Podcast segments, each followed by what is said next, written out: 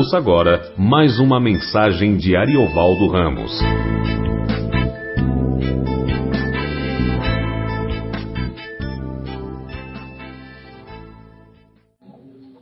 Boa noite, a graça e a paz do Senhor. Vamos retomar nosso estudo de João, capítulo 11, a partir do verso de número 53.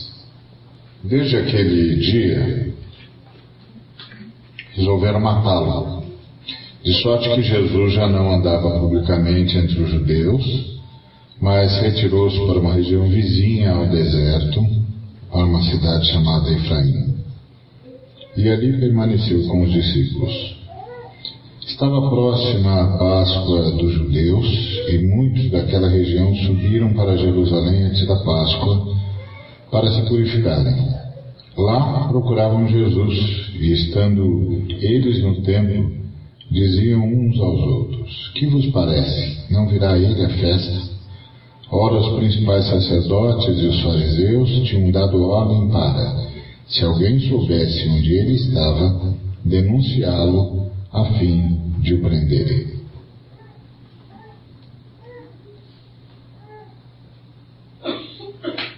Vamos orar?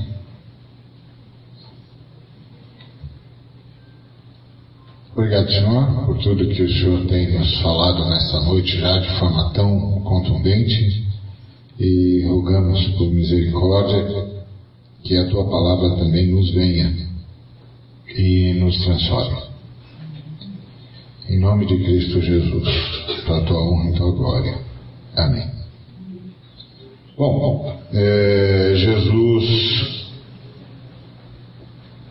é, já estava consciente da sua morte, que o tempo, o tempo da sua morte se aproximava celeremente, ele estava na sua última quinzena de vida e ele sabia disso com todas as letras, tinha plena consciência do seu do seu chamado e plena consciência do que iria acontecer com ele naquele período que era o período mais importante uh, da história da humanidade, de todos os tempos. O próprio Deus estava entre nós. O próprio, o próprio Deus estava entre nós, andando entre nós, já a essa altura cerca de trinta e poucos anos. E agora a humanidade ia fazer o, o inimaginável matar Deus. É, eu acho que não tem no universo ninguém em condições além da, das, das pessoas da Trindade, da unidade divina, capaz de assimilar esse momento. O momento em que Deus está pronto para morrer e está sabendo que vai morrer. Ah, período em que Deus está consciente de que vai consumar o que iniciou antes da fundação do mundo o seu sacrifício. Não tem ninguém no universo capaz de de aquilatar que isso significa. Não tem ninguém no universo capaz de é, fazer com que qualquer criatura compreenda isso. É incompreensível mesmo. Está para além da possibilidade humana de, de captação de sentimentos ou, ou, ou da lógica disso tudo. Então nós estamos num dos momentos mais cruciais da história do universo e da história da criação. Ah, aqueles que deveriam adorá-lo resolveram matá-lo. E porque eles não queriam perder a sua posição, não queriam perder a sua, a sua posição e não queriam perder a nação. Então eles decidiram que iam matá-lo. E essa é uma, uma angústia que nem sempre a gente consegue trabalhar, que é quando parece que o mal é, vai vencer. Quando parece que o mal vai triunfar. Que Deus vai morrer. Numa situação qualquer que nós estejamos enfrentando, numa angústia qualquer que esteja se abatendo sobre nós, e de repente a gente tenha consciência de que Deus vai morrer, de que a coisa não vai acontecer como eu gostaria, ah, que os maus vão triunfar. E, e é muito difícil a gente pensar nessa hora que a vitória de Deus passa sempre pela sua morte e pelo seu sacrifício.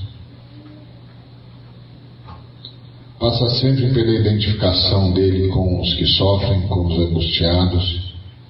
Passa sempre pela rememoração do seu sacrifício. É o grande ensino da ceia do Senhor. Todas as vezes que nós celebramos a ceia do Senhor, nós celebramos uma vitória impossível, uma vitória sobre a morte, uma vitória sobre a maldade, que parecia impossível, porque é uma vitória depois que a maldade já tem celebrado o seu triunfo. E que parecia não haver mais volta, não haver mais retorno, não haver mais possibilidade. O mal havia triunfado e havia nada mais, nada menos que matado Deus. Essa é uma, é uma cena, é um ambiente, um movimento indescritível. Eu acho que é, nenhum de nós é capaz de avaliar o ambiente que aquilo se tornou. avaliar o ambiente que se tornou aquele momento de angústia.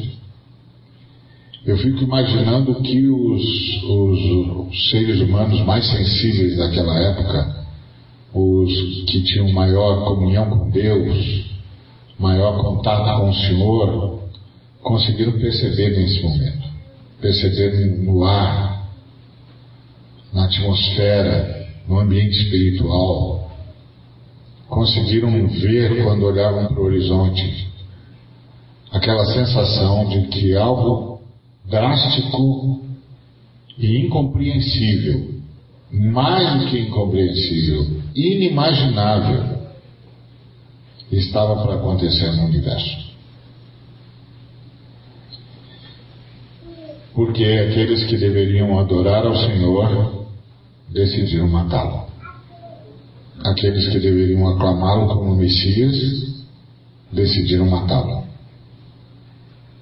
E essa é, é a angústia que todos nós sofremos diante do aparente triunfo do mal. Ah, aqueles que deveriam fazer o bem decidiram fazer o mal.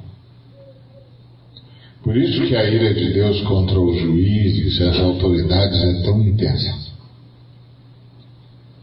Porque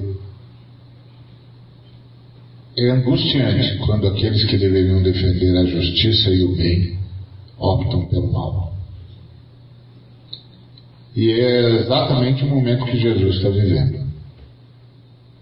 E nós, e é interessante a gente ter isso em mente porque às vezes, quando a gente está diante do mal, do aparente triunfo do mal, do aparente triunfo, do aparente triunfo da injustiça, e a gente ora, a gente às vezes tem a sensação, ou é tentado a pensar, que Deus não entende o que a gente está falando. Que o Senhor não entende do que é que nós estamos falando. Mas o Senhor sabe exatamente o que é, porque Ele soube exatamente o que isso significa. O que significa quando aqueles que deveriam fazer o bem optam pelo mal. Aqueles que deveriam ser a proteção se tornam os algozes. Aqueles que deveriam ser o escudo se tornam a espada. É uma angústia indescritível e, e é, é assustador pensar no ambiente que, aquilo, que aquele momento refletia. Uh, eu não sei se os nossos irmãos e irmãs mais sensíveis, mais conscientes da presença é, espiritual, mais perceptivos, gostariam de, de estar lá. Porque deve ter sido muito difícil conviver com aquele momento, com aquela sensação sufocante de que alguma coisa muito, muito drástica está para acontecer no universo. Ah, não dá para imaginar o, o, o, movimento entre os anjos. Não dá para imaginar. Esse é um quadro impressionante. Agora é impressionante também ver a Jesus os primeiros movimentos de Jesus. Jesus estava para morrer. Sabia disso. E não deve ser fácil conviver com isso, imagine.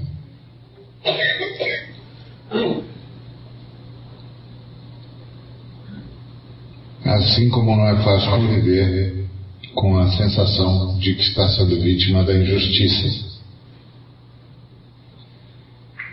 E aí é interessante a reação de Jesus. O texto diz que Jesus já não andava publicamente. Então Jesus estabeleceu uma estratégia. Ele decidiu que não ia se expor, que não iria estar onde fomentavam a sua morte, ainda que ele não pudesse livrar-se dela que ele uh, não precipitaria as coisas, que ele não daria ocasião para os inimigos antes que chegasse a hora do Pai. E isso é uma estratégia. A gente nem sempre entende isso. Às vezes a gente pensa que a fé é a capacidade de desprezar todos os sinais, todas as ferramentas, todos os instrumentos, todas as possibilidades e todas as faculdades. Mas a fé não é isso. A fé é exatamente o contrário. A fé é a lucidez necessária para usar todos os meios legítimos para conseguir, ou para deter, ou para impedir. A fé nos dá a lucidez do momento. É impressionante perceber a lucidez de Jesus. Jesus é, teve um momento interessante que nós já, já conversamos, quando ele ah, vai descer aos judeus para ressuscitar o Lázaro, e o, os discípulos dizem para ele: Olha, uh, o senhor vai descer de novo para a Judéia? Os judeus, o pessoal da Judéia, queria matar o senhor. E aí Jesus disse: Olha, quem anda de dia não, não se preocupa com, com o que vai acontecer à noite. É, e eles estavam se referindo a uma situação em que os, as pessoas cercaram Jesus e lançaram mão das pedras para apedrejá-lo. E Jesus simplesmente passou por entre eles e eles ficaram catatônicos, não fizeram nada. Ele passou por entre eles e foi embora. Então a impressão que você tem é que ele vai fazer a mesma coisa, mas ele não fez. Ele não fez. Porque aquela situação das pessoas lançarem mão das pedras para tentarem apedrejá-lo era uma situação inusitada, era um, uma ação espontânea e, e não, não presumida. De repente as pessoas tiveram um acesso de ódio e pegaram pedras. Então aquele é o momento em que você precisa do milagre.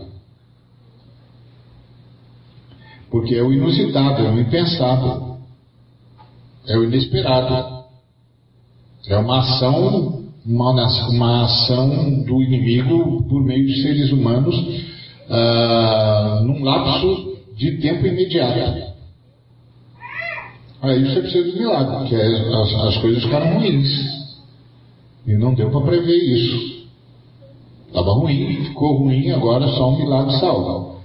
Mas quando você já sabe o que tem de enfrentar, é hora da lucidez, é hora da estratégia. É entender que a fé não é a crença de que Deus pode tudo. A fé é a certeza de que nós estamos com Deus e Deus está conosco em todas as situações e nos dará lucidez necessária e suficiente para fazer o que tem de ser feito e o que a gente tem de fazer. Vai nos iluminar. A fé é a certeza de que, graças ao fato de que o Senhor Jesus ressuscitou, morreu e ressuscitou por nós, e o Espírito Santo está em nós, nós podemos usar todas as faculdades que nos são dadas todas as possibilidades que nos são dadas. E que o Senhor nos, nos guiará no uso dessas faculdades. A fé fomenta a inteligência, não é a ausência da inteligência. A fé fomenta a estratégia, não é a ausência do cuidado. A fé fomenta o uso adequado das ferramentas, não é a ausência da tática. Fé, irmãos, não é uma sensação de que a gente pode todas as coisas. Fé é a consciência de que Deus está em nós e nós estamos em Deus e que nós passaremos com Ele por tudo que nós tivemos de passar. Que Ele não só nos guiará aos passos verdejantes, mas também nos auxiliará no vale da sombra da morte. E nós não precisaremos ter medo. Então a fé não é ausência de lucidez, não é ausência de inteligência e nem é esse misticismo doido que, que andam espalhando pela igreja brasileira, que o sujeito anda falando palavras mágicas, palavras de ordem, e eu faço, eu aconteço. Não, isso não é fé. Isso é misticismo. Fé é a certeza de que a morte de Cristo em nosso lugar e a sua ressurreição em nosso lugar nos deu salvação e nos deu, portanto, o privilégio de sermos habitados pelo Espírito Santo e que o Espírito Santo nos proverá de todos os dons, talentos, inspiração e sabedoria necessários para vivermos como testemunhos de Cristo em todas as situações e que isso muitas vezes nos levará a estratégias a ações de sabedoria, a mobilidade e a mobilização. que isso vai fazer a gente pensar melhor. Porque eu tenho fé, porque você tem fé e o Espírito Santo mora em você e mora em mim, nós podemos pensar melhor. Principalmente porque onde todos se desesperam, nós continuamos confiando. Onde todos se sentem sozinhos, nós sabemos que temos um amigo. Então a fé nos ajuda a pensar com clareza, com lucidez. E foi o que Jesus fez. Ele já não andava publicamente entre os judeus. Mas retirou-se para uma região vizinha ao deserto, para uma cidade chamada Efraim. E ficou lá. Porque há tempo para tudo debaixo do sol, inclusive tempo para esperar. Agora não é hora de bravata, agora não é hora de provar que eu sou mais espiritual, agora não é hora de provar que eu sou melhor, agora é hora de esperar. Agora é hora de decidir o momento. Qual é o melhor momento para ir? Qual é o melhor momento para estar? Ou qual é o momento para ficar e esperar? A gente tem, tem uma visão da fé que é mágica. Fé não é mágica. Não é alacazão. Tem nada disso na fé. Não, não tem essas coisas. Fé é justamente o privilégio de desfrutar da lucidez de Deus. E poder perguntar a Deus qual é o melhor momento para fazer isso, ou perguntar a Deus: esse momento que estamos vivendo agora, Senhor, é momento de quê? De ir ou de ficar? Outra coisa, a fé é a possibilidade de usar os meios que lhe são dados. Às vezes as pessoas dizem assim: ah, eu, eu não sei se eu devo acionar os meus direitos porque é uma questão de fé. Não, filho, aciona. Aciona, isso é um instrumento da graça. Aciona. Faz valer. Faz valer. Foi o Senhor que levou a humanidade a um estado de direito. Tudo bem vem de Deus. Ou vem por causa da sua ação salvadora, por sua graça, ou vem por causa da sua ação mantenedora, que também é por sua graça. Não usa, pode usar.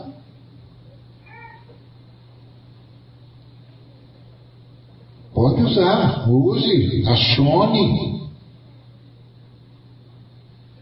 exija, use todos os instrumentos da graça. Porque tudo que tem a ver com o direito do ser humano, não tenha dúvida, é instrumento da graça. Porque se dependesse dos seres humanos, os poderosos não deixariam que ninguém tivesse minimamente a noção de direito. Não se, não se iluda. Todo o bem que há no universo é fruto da graça de Deus. Não há bem nos seres humanos que não seja presente de Deus, que não seja fruto da sua ação graciosa. E não há conhecimento do bem sem a ação graciosa de Deus. Então, ah, Jesus sabia usar os talentos que tinha. A formação que tinha, o conhecimento que tinha, ele sabia para onde ir. Em que lugar não o achariam? Então ele foi para a região de Efraim, onde os judeus não iriam, onde os fariseus não passavam. Era uma região vizinha ao deserto e tida como uma região gentílica. Os saduceus não passariam por lá, os fariseus não iriam lá. Jesus foi, foi com seus discípulos. E ele não seria utilizado porque ele era um galileu. E os efraimitas não, não hostilizavam os galileus. Jesus sabia usar tudo que tinha. Saiba também, conte com Jesus para isso. E a outra coisa interessante é, ele permaneceu com os discípulos. Comunidade.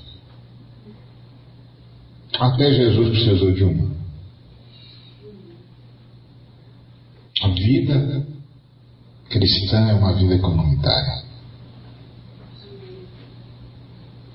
Comunidade. Na hora da injustiça, na hora do sofrimento, na hora da dor, a primeira coisa que a gente precisa é de comunidade.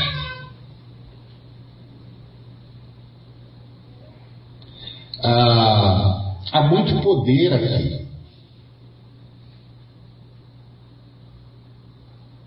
é que a gente não usa. A gente não usa, porque a gente ah, tem muita liturgia.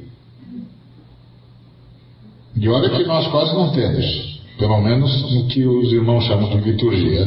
A liturgia bíblica, que é como se entra na presença do Senhor, nós temos. Nós sabemos que só se entra na presença do Senhor pelo novo e vivo caminho que é o sangue do Cordeiro. Mas tem muito poder aqui. Quando nós oramos, o poder do Espírito Santo está aqui.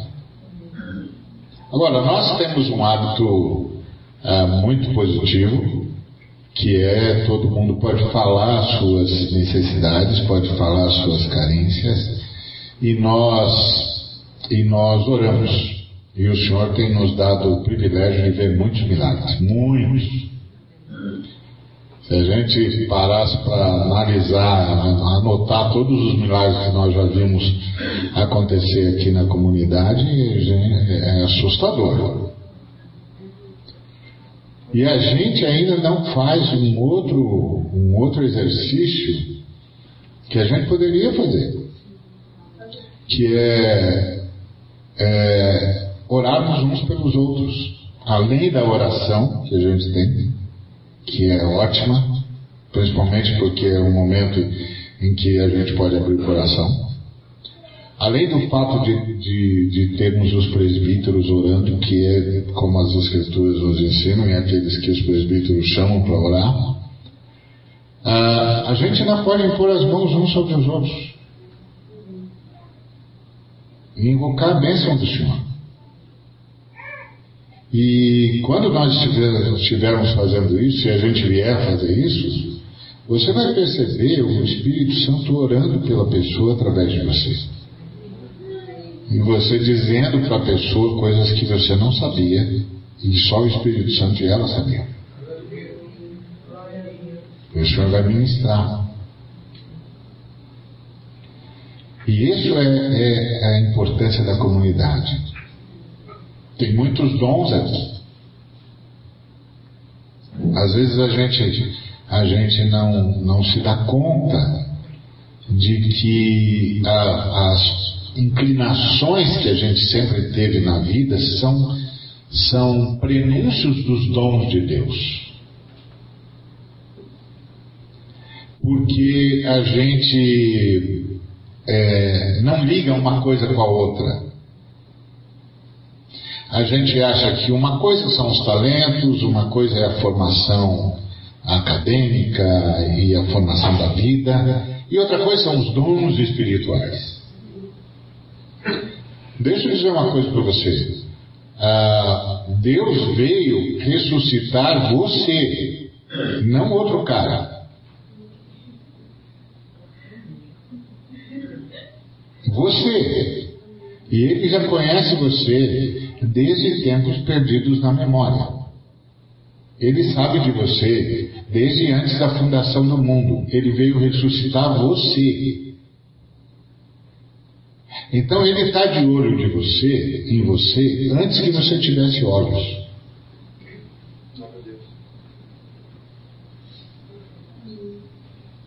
E ele pôs os anjos dele para cuidarem de você e para irem mexendo com a sua vida, desde antes do tempo em que você tivesse consciência do que era a vida. Então, o Senhor não veio ressuscitar um outro sujeito e, e ressuscitou você por engano. Entendeu? Não, não deu certo aquele cara, vai você mesmo. Não. Isso não existe. Deus veio ressuscitar você. E Ele está acompanhando você desde sempre. Portanto, as inclinações que você tem na vida são prenúncios dos dons que você receberia.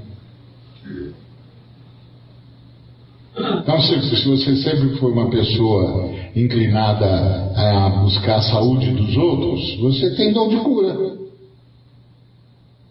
Pode orar pelos doentes.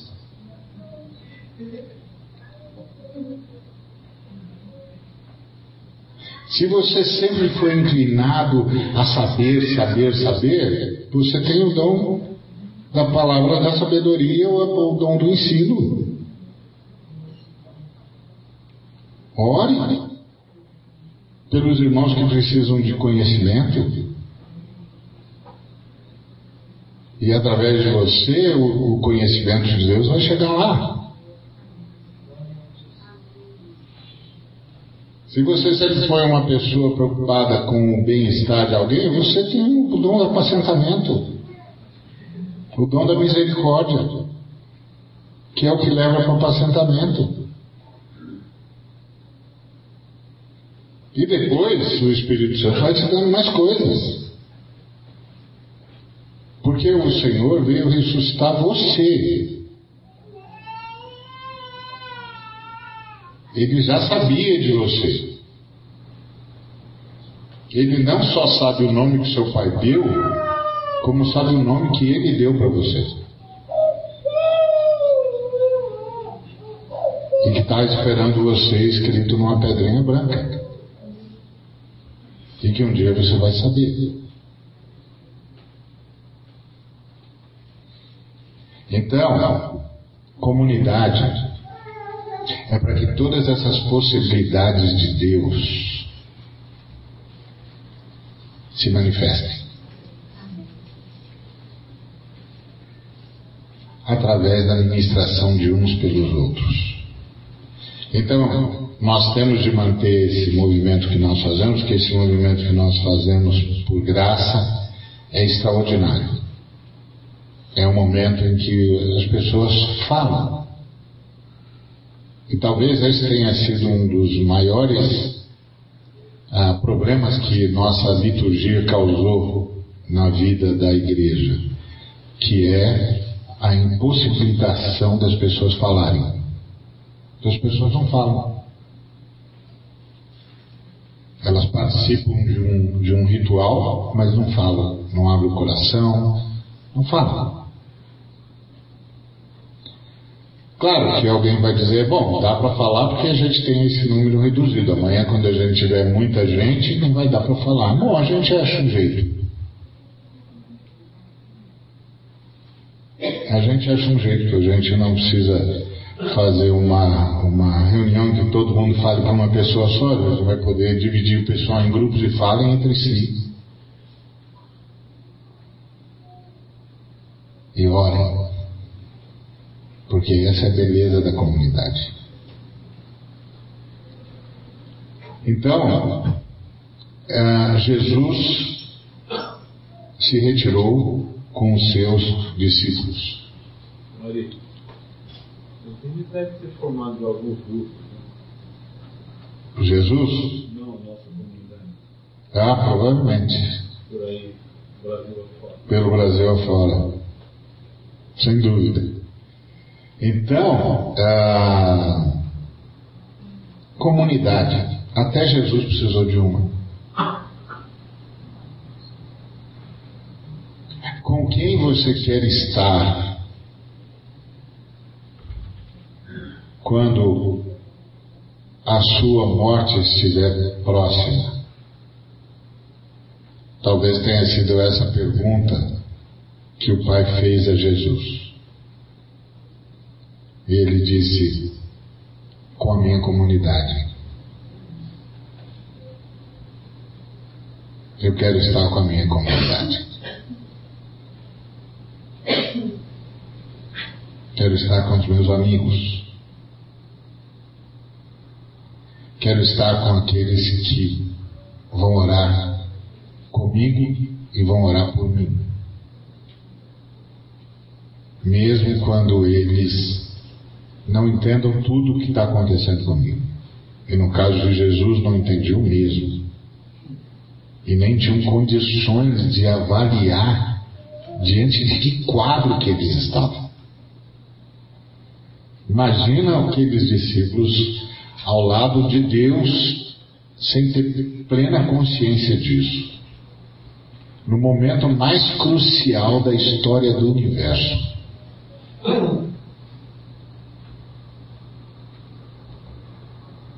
E sem ter a mínima dimensão disso.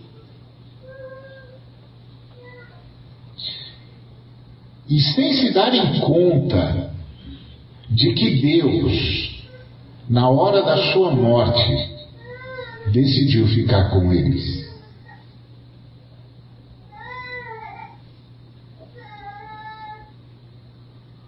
Retirados em Efraim. Que privilégio. E é esse tipo de coisa que Deus espera que a gente reproduza na vida da igreja. Quando a gente transformou a igreja numa instituição e, e, e a vida da igreja num montão de departamento, a gente trouxe para dentro da vida da igreja a, a loucura do mundo. Que o mundo é assim, todo mundo disputando poder, disputando espaço, todo mundo puxando o tapete um do outro, é uma coisa dos diabos. A coisa mais assustadora é quando você entra num ambiente que devia ser um ambiente da igreja e você encontra a mesma coisa. Aí você diz, opa, alguém aqui errou o caminho. Tem algo cheirando mal. É, tem alguma coisa aqui que tá meio enxofre esse troço aqui. Esse perfume tá mais para enxofre do que para jasmim. Então, ah, é maravilhoso o sonho comunitário de Deus. Jesus se retirou em comunidade. Tomara que o Espírito Santo faça a gente perceber isso. Que esses irmãos que nós temos à nossa volta, que nem sempre conseguirão entender tudo o que está acontecendo conosco, ah, como os discípulos não conseguiram entender o que estava acontecendo com Jesus, são a nossa comunidade. E é tão importante eles estarem conosco nos momentos mais difíceis. Inclusive, é mais importante eles estarem conosco nos momentos mais difíceis do que entenderem a dificuldade do momento.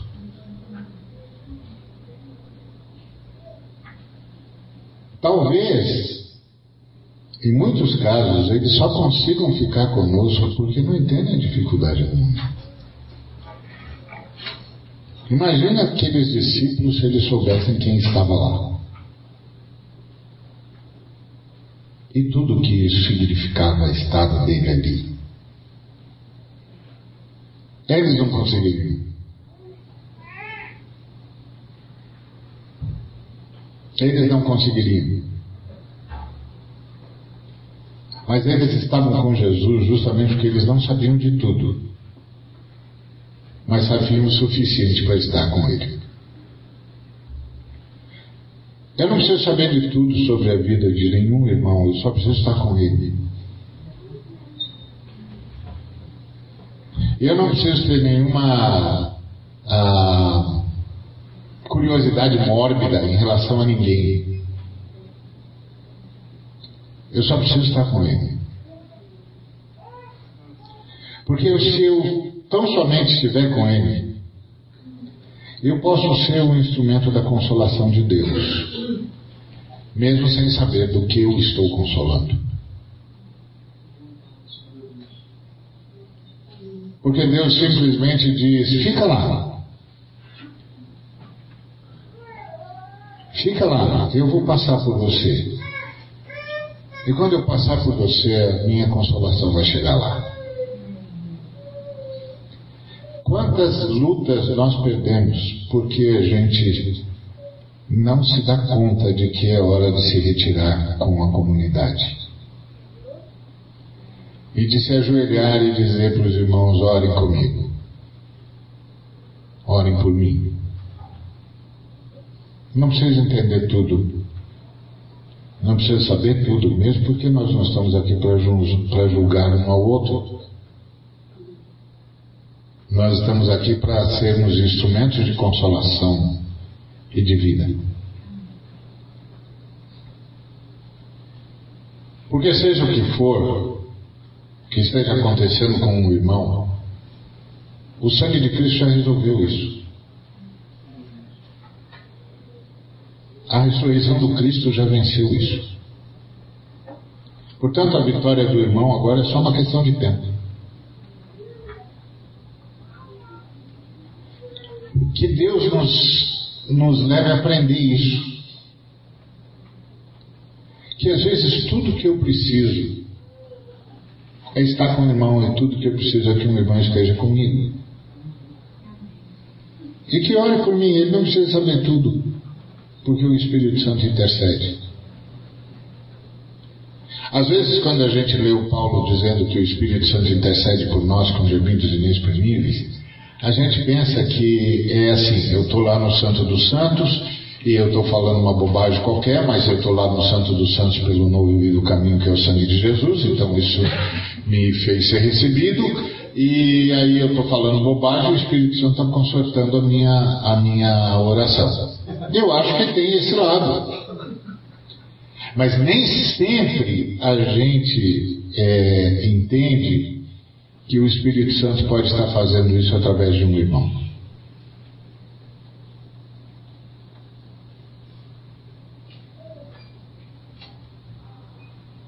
E que o Espírito Santo pode estar fazendo isso através de mim mesmo. Quando eu as palavras escapam da minha mente e tudo que eu consigo fazer é soltar um suspiro. E naquele momento o Espírito Santo falou. Segundo o que vai no coração do Pai. Para que o Pai possa estender a mão sobre nós e nos abençoar pelo poder do Filho. Por causa da conquista do Filho. Então eu queria estimular ainda mais os irmãos. Nós já somos uma comunidade que, tá, que cada dia mais aprende a, a estar junto, isso é bonito toda a vida. É quase incompreensível dias como hoje, que todo mundo sonha com mega igrejas e, e, e eu me lembro de um camarada que quis me ofender e ele disse assim: Você não, não se cansa de estar numa comunidade pequena, falando para pouca gente? Você não acha que você tinha que ser ouvido por milhões de pessoas? Que você é um pregador especial? Eu disse: Não. Não acho, não. E, e eu não estou numa comunidade pequena. Eu estou numa comunidade de amigos. Uma comunidade de amigos nunca é uma comunidade pequena. É toda a comunidade que a gente precisa ter. Aliás, falando nisso, o que, que você sabe sobre comunidade? Não, eu sei não, filho, você não sabe. Você sabe sobre movimento de massa. Você não sabe sobre comunidade. Você não sabe o que é comunidade. Não, eu não acho não. Eu não acho mesmo. Se você estava tentando me ofender, você perdeu, perdeu o bonde. Se quiser me ofender, fala mal do Palmeiras. Eu vou ficar muito chateado. Vou ficar muito irritado com você. Inclusive, vou dizer para você não provocar demais, porque eu posso perder a estribeira. Não mexe com isso, que isso é sagrado. Você vem aqui falar essa bobagem, você não sabe nada de comunidade. Você não tem a menor ideia do que é que você está falando. Irmãos, comunidade é um privilégio. Ele não sabe quantas gravações são ouvidas. Ah, pois é, também não sabe disso. Ele é... Também não sabe disso, porque estava tá, acostumado, tá acostumado com movimento de massa. E pensa que movimento de massa é igreja. Igreja é um lugar onde você pode falar e é ouvido. Onde as pessoas impõem as mãos sobre você e você impõe as mãos sobre as pessoas. E as pessoas choram com você, sorriem com você e abraçam você quando você precisa de um tempo no deserto.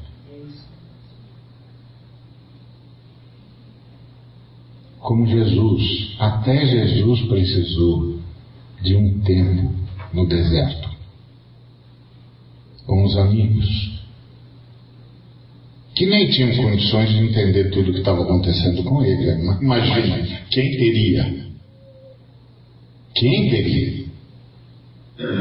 Mas eram seus amigos.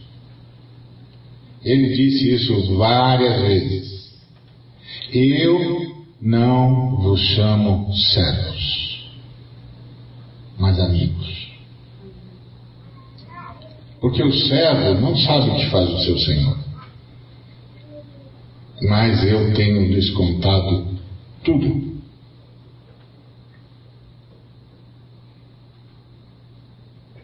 Isso é o privilégio da vida comunitária. A fé cristã é a retomada da unidade humana que foi perdida lá no jardim. Então,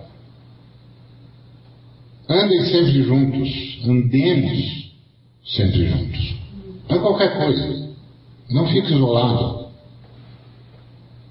O isolamento é principal oportunidade que Satanás tem.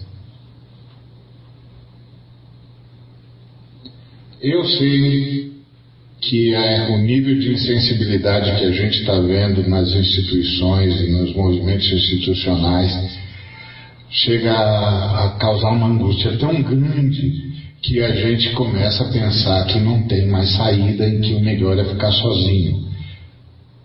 Mas não é verdade. Deus sempre tem aqueles que não se dobraram a Baal.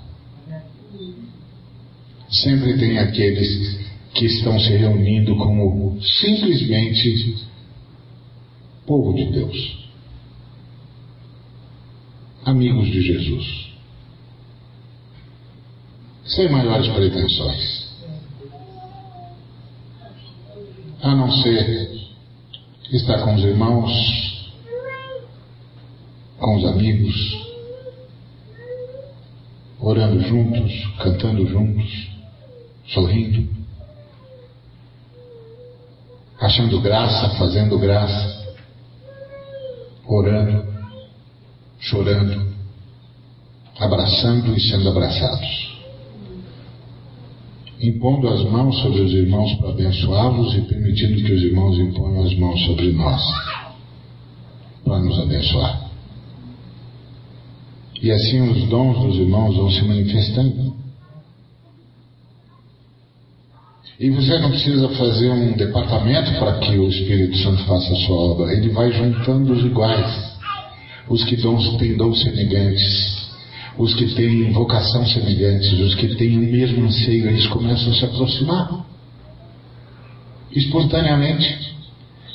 Eles começam a dizer: Ah, deixa eu ver esse negócio aí que você está fazendo. Posso fazer com você isso aí? Ah, pode. E os outros irmãos não se aproximam, mas dizem: escuta, tem algum motivo de oração? Que está precisando de alguma coisa? Porque usar os seus nomes. Isso aqui não é uma empresa. Não tem de engajar num departamento. Só tem de experimentar o sopro do Espírito. A beleza de Jesus se retirando com os seus amigos. No momento mais difícil da sua trajetória. Aí você vai dizer: não, o momento mais difícil é a cruz, sem dúvida.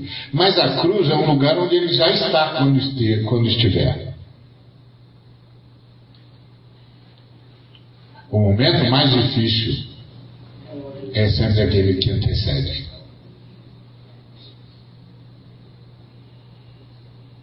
É como nós estávamos falando da, da Olimpíada. O momento mais difícil para o atleta não é quando ele está disputando, é quando ele está se preparando para isso. Se depois que ele está lá, meu amigo, está lá. O que deu para fazer, o que dá para fazer, faz. O que não deu, não deu. Agora está lá. Mas antes, ou o artista antes da apresentação. Depois que ele está na apresentação, está lá. Então, com quem você quer estar antes? Jesus disse: esteja em comunidade, esteja com seus irmãos, ore por eles, ore com eles, peça a eles que orem por você. Vou dizer uma coisa para você que talvez a gente esteja aprendendo de por vias transversas. A fé cristã é uma fé que necessita de comunhão para estar bem. A, a gente tem de estar o tempo todo orando uns pelos outros a gente tem de estar o tempo todo entrando em contato com os irmãos e pedindo que eles orem, enquanto a gente ora também. Porque nós estamos como luzes num lugar repleto de trevas. E os caras das trevas não perdem tempo. Então a gente ora para que a nossa luz não perca intensidade. A pior coisa que pode acontecer para um cristão é se isolar. E achar que a vida cristã é como ter sido cicatrizado de um corte. Ah, está cicatrizado, não tem mais, não tem mais problema. Isso na fé cristã não existe. Nós estamos o tempo todo diante das ciladas da vida.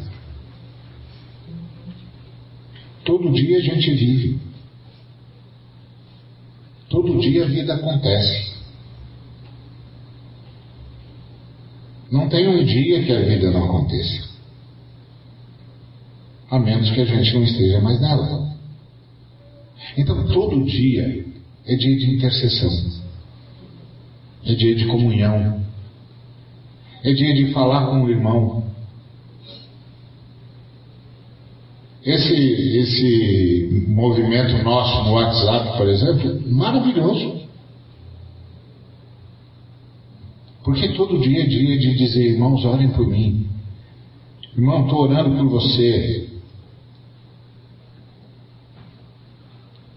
E aí, quando você está em vida comunitária, o Espírito Santo se manifesta.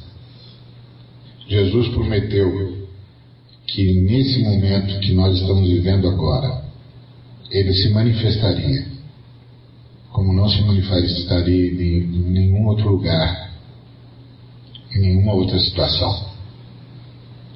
Que ele sempre seria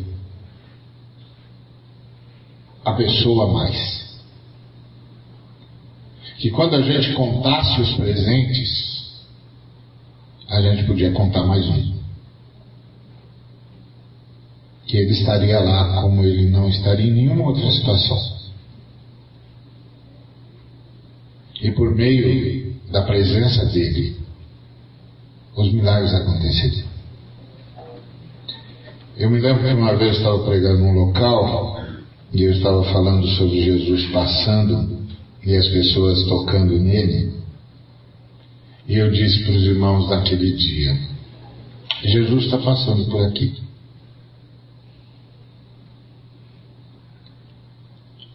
O que é está incomodando você? Entrega para ele agora. Porque ele está passando por aqui e ele vai levar. E eu me lembro que depois que terminou a reunião, uma senhora veio falar comigo. E ela disse: Eu não estou com dor de cabeça. Eu falei: É, isso deve ser bom, né? Que bom, né? A senhora não está com dor de cabeça. Aí ela falou: O senhor não entendeu, né? Eu falei: Não, não entendi, não. Ela falou: eu nunca soube o que é, teria sido um dia sem dor de cabeça. Eu tenho uma dor de cabeça crônica. É mesmo? Ela disse: Era. Era?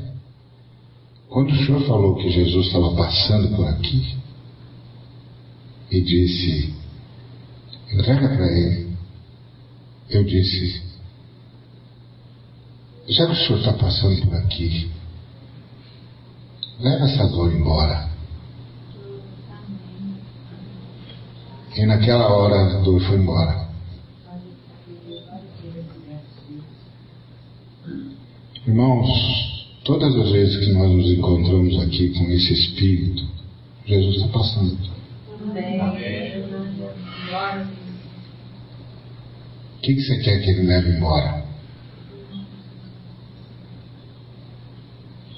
E o que, que você está precisando que deixe?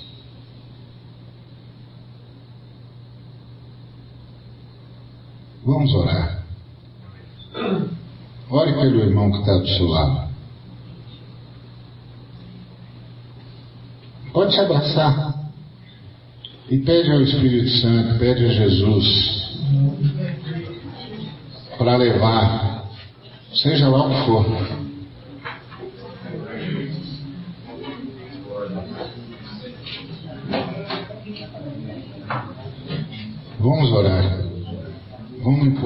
Impor as mãos uns sobre os outros. Dois, três, não importa quantos.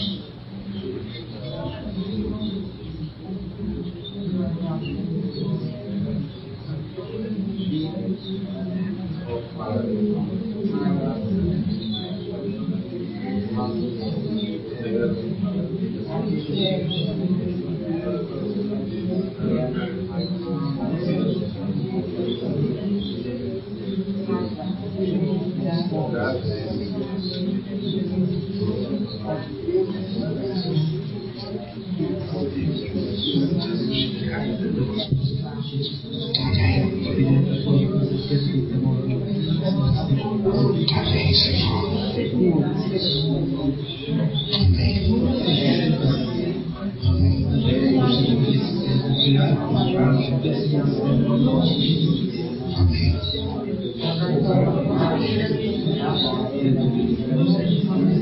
nome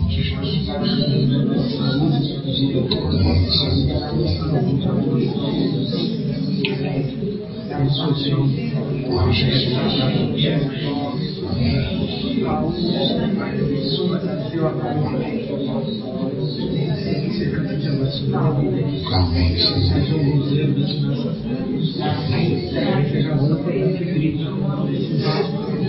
Jesus. Amém, Sim, Jesus. Amém.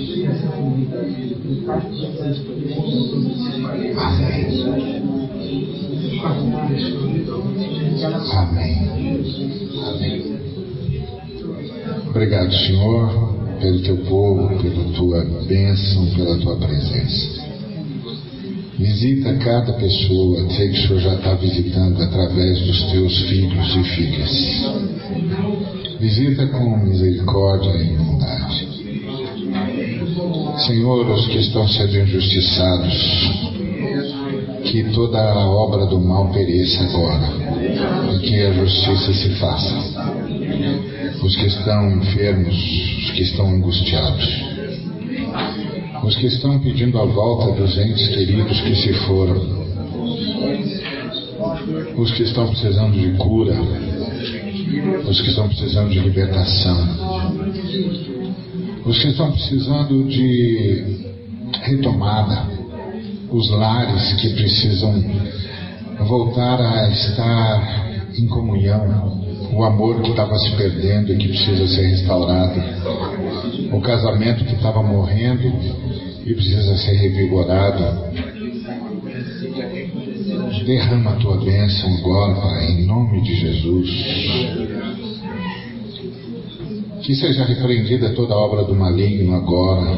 Repreende Satanás na vida dos meus irmãos e irmãs.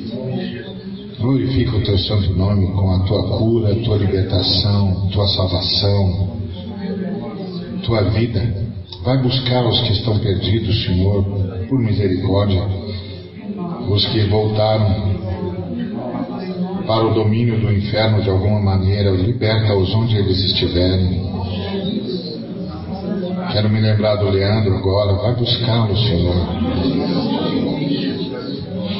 Esse povo que a Nair e a Sônia ajudam, vá buscá-lo, Senhor.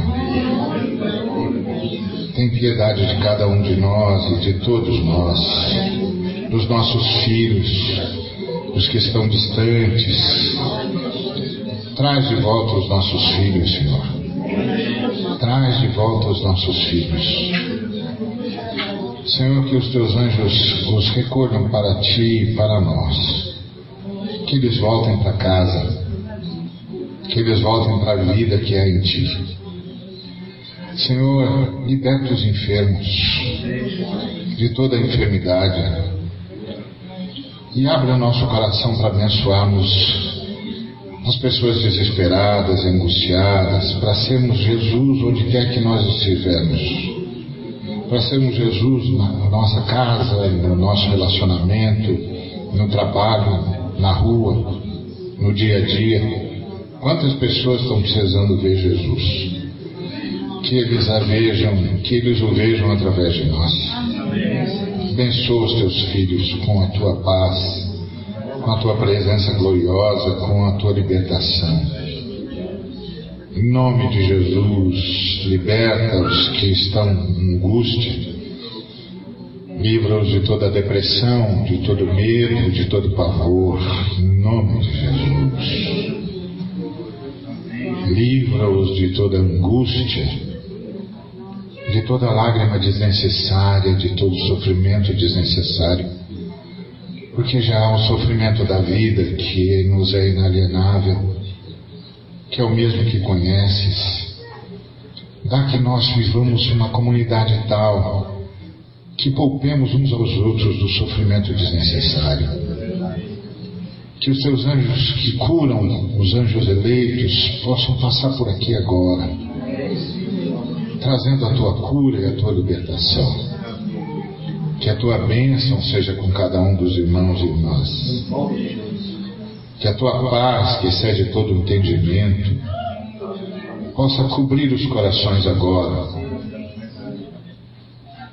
É, Senhor, renova a alegria dos que a perderam, a fé dos que entraram em angústia tão profunda diante do que viram, que agora tem muita dificuldade em acreditar que é possível viver o que o Senhor ensinou. Visita, Senhor, visita os que se sentem desamparados, sozinhos, abandonados. Em nome de Jesus.